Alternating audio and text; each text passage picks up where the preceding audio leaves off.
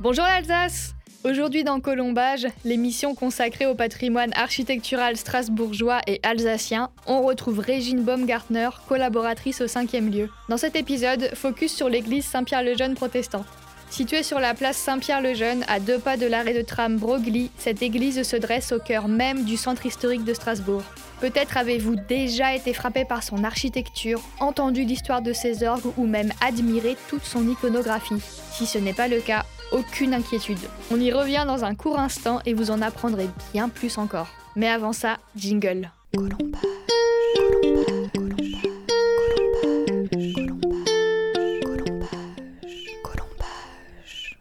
En ce début d'après-midi, le temps humide et pluvieux s'est fait sa place mais ne décourage aucunement les Strasbourgeois. Alors que Régine Baumgartner me conduit à l'intérieur de l'église Saint-Pierre-le-Jeune protestant, je ne peux m'empêcher d'admirer les décors extérieurs et intérieurs de ce bâtiment.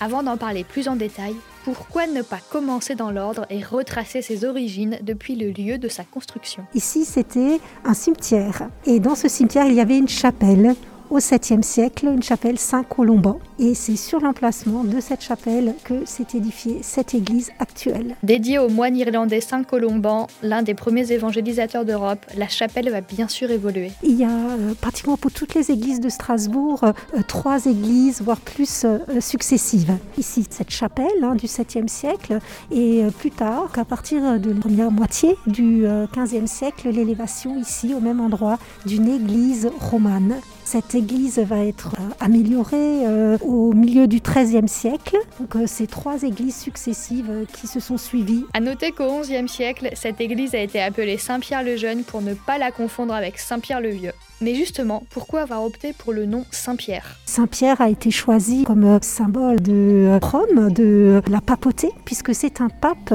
qui va inaugurer en 1053 cette église, Saint Léon IX. C'était un pape alsacien. Du côté du style architectural, l'église Saint-Pierre-le-Jeune protestant allie le roman et le gothique, deux mouvements qui se sont succédés entre le XIe et le XVIe siècle. Pour euh, le cloître, une partie aussi du clocher, le roman, et euh, à partir du milieu du XIIIe siècle, pour tout le reste, le style gothique. La nef, par exemple, est de style gothique. En parlant de nef, celle-ci attire particulièrement l'attention de Régine Baumgartner. C'est une nef curieuse parce que normalement les nefs d'église ont la forme d'une croix latine. Mais ici ce n'est pas le cas. En fait, euh, le transept n'est pas devant, près euh, du cœur. Il est rejeté en arrière, juste là, pratiquement euh, près euh, du côté ouest. C'est une nef qui n'est pas très en longueur. Hein. En fait, il a pratiquement la même longueur que la largeur. La raison essentielle, semble-t-il, c'est que euh, on a voulu conserver au XIIIe siècle le cloître. pour ne pas empiéter avec le transept sur le cloître, on a rejeté en arrière vers l'ouest donc ce transept. Protégé dans un premier temps en 1862, soit 51 ans avant la promulgation de la loi sur les monuments historiques, cela montre à quel point l'église Saint-Pierre-le-Jeune protestant présente un intérêt architectural exceptionnel déjà époustouflant à l'époque. Une autre caractéristique intéressante s'ajoute à l'histoire de l'Église, car après la réforme protestante et plus tard le rattachement de Strasbourg au royaume de France en 1681, le roi Louis XIV finit par restaurer la paroisse catholique. Saint-Pierre-le-Jeune protestant accueille donc deux cultes dans un même édifice. Effectivement, euh, pendant des siècles, la ville était une ville du Saint-Empire romain germanique, mais en 1681, avec Louis XIV, elle va devenir française. Et cette ville qui auparavant était euh, essentiellement protestante va devoir composer avec euh, le catholicisme. Louis XIV va laisser quelques églises aux protestants, il va prendre la cathédrale pour le catholicisme, mais il va aussi inventer quelque chose de nouveau. Hein. Par deux fois, il va décréter que deux églises vont accueillir le simultanéum, c'est-à-dire deux cultes catholiques et protestants dans le même édifice. Ces deux églises, c'est Saint-Pierre-le-Vieux et Saint-Pierre-le-Jeune. Concrètement, on a créé euh, deux espaces dans le sens que le jubé qui séparait autrefois le cœur de la nef n'a pas été enlevé. On l'a laissé et ce qu'on a fait, on a construit par-dessus le jubé jusqu'en haut, au plafond de la nef, un mur de séparation. il a été décidé que la nef deviendrait protestante et que derrière le mur, le chœur deviendrait catholique. Un siècle plus tard, on arrive à la Révolution française qui ne sera pas sans conséquences. Alors, cette simultanéum dont on parlait bah, va être interrompu par euh, la Révolution française. pour euh, cette église Saint-Pierre-le-Jeune, eh bien, on va utiliser l'endroit comme réserve de foin et comme magasin de viande pour l'armée. Les conséquences, c'est euh, bien sûr les destructions aussi liées à l'iconoclasme. On a euh, détruit par exemple à l'extérieur, euh, au niveau du beau portail Erwin, qui est le portail principal, un certain nombre de statues et de sculptures. On a aussi abîmé le cloître. Les différentes colonnettes ont été endommagées. Ce qui s'est passé aussi ici, c'est que les cloches, les objets du culte ont été fondus. Autre conséquence, c'est la sécularisation de certaines parties euh, de, l'Église, hein, parce que c'était le chapitre qui habitait là aussi. Alors le chapitre euh, était composé de euh, chanoines hein, de cette église Saint-Pierre le Jeune qui vivaient sur place. Et ces bâtiments ont été sécularisés, c'est-à-dire confisqués à l'église protestante, ils ont été vendus. Lors du conflit franco-prussien en 1870, le quartier qui abrite l'église est particulièrement bombardé, si bien que les habitants viennent se réfugier derrière ces murs. Pendant ce conflit, il n'y a pas de culte ici, hein, donc c'est avant tout un lieu de repli pour euh, les gens du quartier qui ont perdu leur logement. Et euh, pour l'église, elle a été un peu aussi endommagée par ce bombardement de 1870, notamment au niveau euh, de la toiture et des vitraux ce qui est aussi euh, quelque part euh, une conséquence hein, de ce conflit 1870-1871. En 1871, la ville devient allemande et un nouveau quartier qui s'appelle la Neustadt va être rajouté. Et c'est dans cette nouvelle Neustadt que les catholiques qui occupaient le cœur et qui se sentaient un peu étroits là-bas, donc euh, vont décider de construire leur nouvelle église. nous avons une autre église qui s'appelle Saint-Pierre, mais qui est donc Saint-Pierre le Jeune, catholique. Aussi, de nombreux éléments architecturaux participent à rendre l'église Saint-Pierre-le-Jeune protestant unique. On peut citer le chemin de plomb dans le cœur, une frise recouverte de symboles réalisée par Karl Schaeffer entre 1897 et 1901. Quatre éléments, amour et religion, les explications de ces représentations ne sont pas entièrement avérées, mais il s'agit bien de l'une des œuvres incontournables de ce lieu. Par exemple, euh, nous avons parlé de ce transept qui est euh, pas du tout devant au niveau de la nef. Autre élément qui est exceptionnel aussi, qui existait partout au Moyen Âge, dans toutes les églises, c'est le jubé. Ici, il a été conservé. Mm. C'est cette séparation en pierre qui avait autrefois, quand il n'y avait que les chrétiens, hein, un groupe de chrétiens, qui était euh, une séparation entre le clergé et le peuple. Autre euh, partie exceptionnelle, hein, c'est le cloître. Un cloître euh, en centre-ville, c'est exceptionnel. C'est un cloître qui a des parties encore euh, du XIe siècle et qui est ainsi considéré comme le plus ancien cloître au nord des Alpes. Qu'en est-il des peintures que l'on retrouve le long des murs intérieurs? Les peintures que nous voyons ne sont pas d'origine. Par contre, elles reflètent euh, les peintures murales du XIVe et XVe siècle. Hein. Donc toutes les églises gothiques étaient polychromes, mais la polychromie a souvent disparu hein, dans d'autres églises.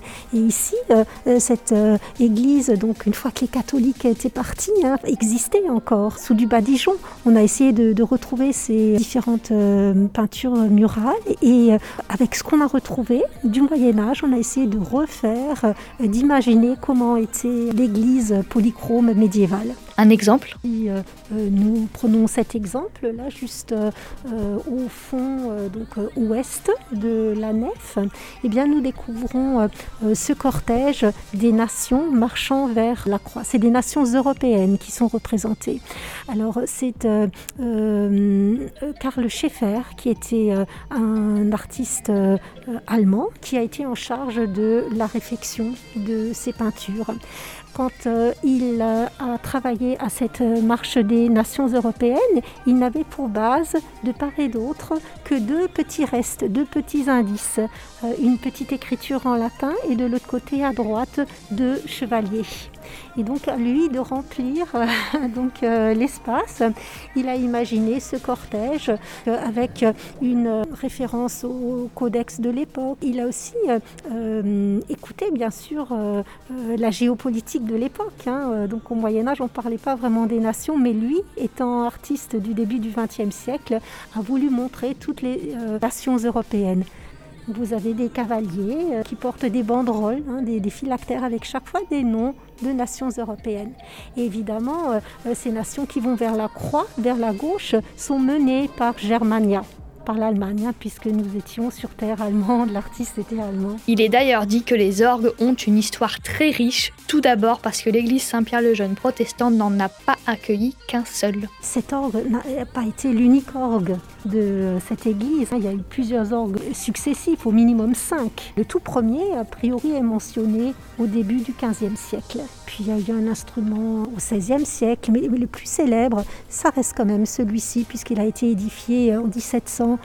1781 par Jean-André Silbermann. Un facteur d'orgue dont, le père déjà était très célèbre, l'oncle également, c'était euh, pratiquement une dynastie hein, de, de facteurs d'orgue. C'est un orgue un peu euh, spécial puisqu'il est à double face. D'un côté, les polychromies euh, sont par exemple rouges et du côté cœur, euh, nous pourrons le voir par la suite, la polychromie est verte. L'orgue repose, on a l'impression comme ça sur le jubé, mais ce n'est qu'une impression. En fait, derrière, accolé au jubé, on a réalisé une tribune en bois pour placer cet orgue par-dessus. À présent, direction le cloître. Une partie accueille d'ailleurs aujourd'hui des logements. C'est un cloître qui a été très endommagé euh, pendant euh, la guerre 1870, pendant euh, le Submutari Rome. C'est aussi une reconstitution quelque part hein, de, Karl Schaeffer hein, à la fin du 19e siècle, puisqu'il va retrouver certaines colonnettes romanes dans le jardin du cloître mais ces colonnettes retrouvées vont lui permettre d'imaginer le cloître tel que nous le voyons, avec euh, euh, trois côtés, trois galeries romanes, et à droite, donc une galerie euh, gothique. La seule chose qui est originale en fait ici, c'est cette colonnette avec quatre têtes sculptées, très simplifiées. Et là, nous pouvons voir par exemple une pierre tombale assez intéressante, hein, avec une bêche et euh, en hauteur euh, de radis, de carottes, on ne sait pas trop, enfin forcément un légume. Une bêche et un légume pour ne pas oublier l'aspect agricole jardinier du quartier à l'époque. Et alors que l'on se prépare à nous diriger vers l'ancien chœur qui appartenait au culte catholique durant le simultanéum, l'orgue entre en action.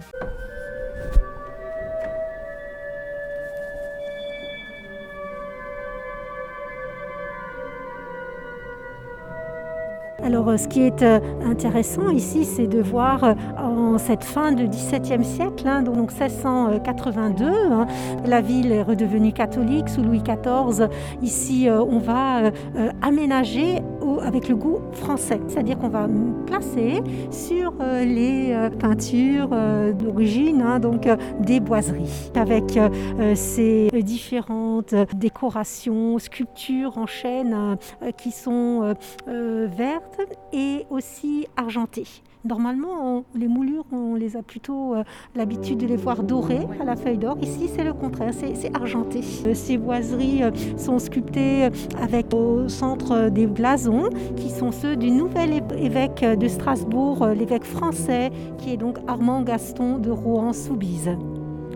Les peintures ne sont plus d'origine, hein, parce que quand les catholiques du cœur sont partis vers leur nouvelle église Saint-Pierre-le-Jeune catholique, bah, ils ont emmené les dessins, euh, les peintures d'origine. Et donc ce que vous voyez là, euh, Christ en croix, donc euh, tout ça, c'est été refait par la suite.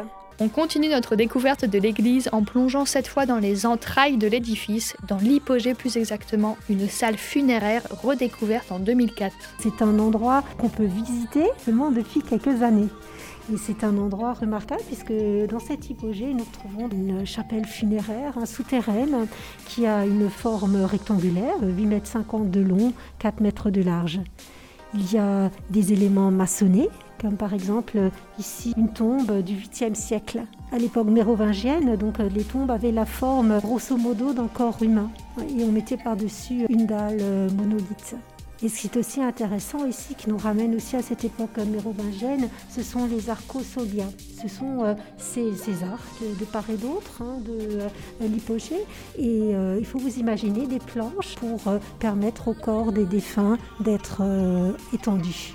Les archéologues ont retrouvé des ossements qui ont été datés entre le 8e et 10e siècle. Les ossements sont regroupés dans une petite vitrine, mais il est impossible de savoir à qui exactement ils appartenaient. Probablement à une personne importante selon Régine Baumgartner.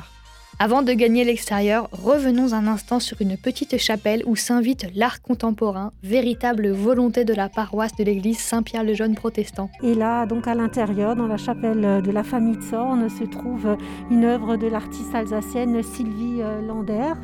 Sylvie Lander à ciel ouvert.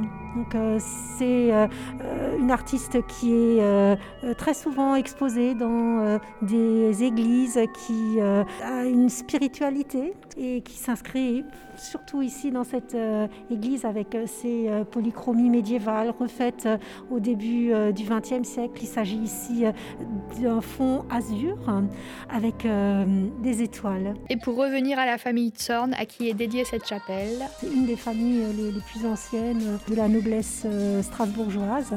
Et Adam Zorn repose juste en face de l'œuvre de Sylvie Lander. Direction maintenant le clocher hors des murs. Si c'est la partie ouest, où normalement on pénètre dans, les églises maintenant. Ici, c'est différent. Il y a le clocher. Et avec le cloître, dont nous avons parlé, eh bien, ce clocher fait aussi partie de l'époque romane. Les trois premiers étages de ce clocher sont de style roman, avec des baies euh, en plein cintre, hein, donc arrondies. Et le reste de l'architecture est euh, gothique, voire néo-gothique, puisque après euh, les euh, destructions de 1871, après cette guerre franco-prussienne, eh on a rajouté à la partie supérieure des, tourelles en cuivre. On se déplace à présent vers la seconde entrée de l'autre côté de la place. C'est cette particularité que j'aimerais souligner hein, de la façade sud de Saint-Pierre-le-Jeune. Il y a deux portails d'entrée la porte du transept et celle-ci euh, euh, qui porte le nom de portail d'Ervine. Ce sont des euh, statues, des sculptures malheureusement plus d'origine, puisque celles euh, d'origine ont été endommagées par la Révolution française. Donc nous voyons des copies, mais qui reprennent hein, les, sujets euh, d'origine, notamment les quatre sens. Le sens du toucher est par exemple représenté à travers un chien mordant la cheville d'une jeune femme. Juste à côté de cette femme mordue par un chien se trouve un homme dans un arbre hein, qui tend l'oreille. Donc il a vraiment la main derrière l'oreille pour euh, écouter.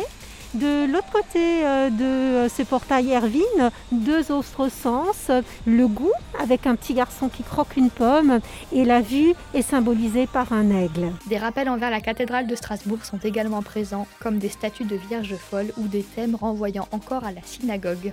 La petite église Saint-Pierre-le-Jeune, nichée sur la place du même nom, renferme donc une bien jolie histoire.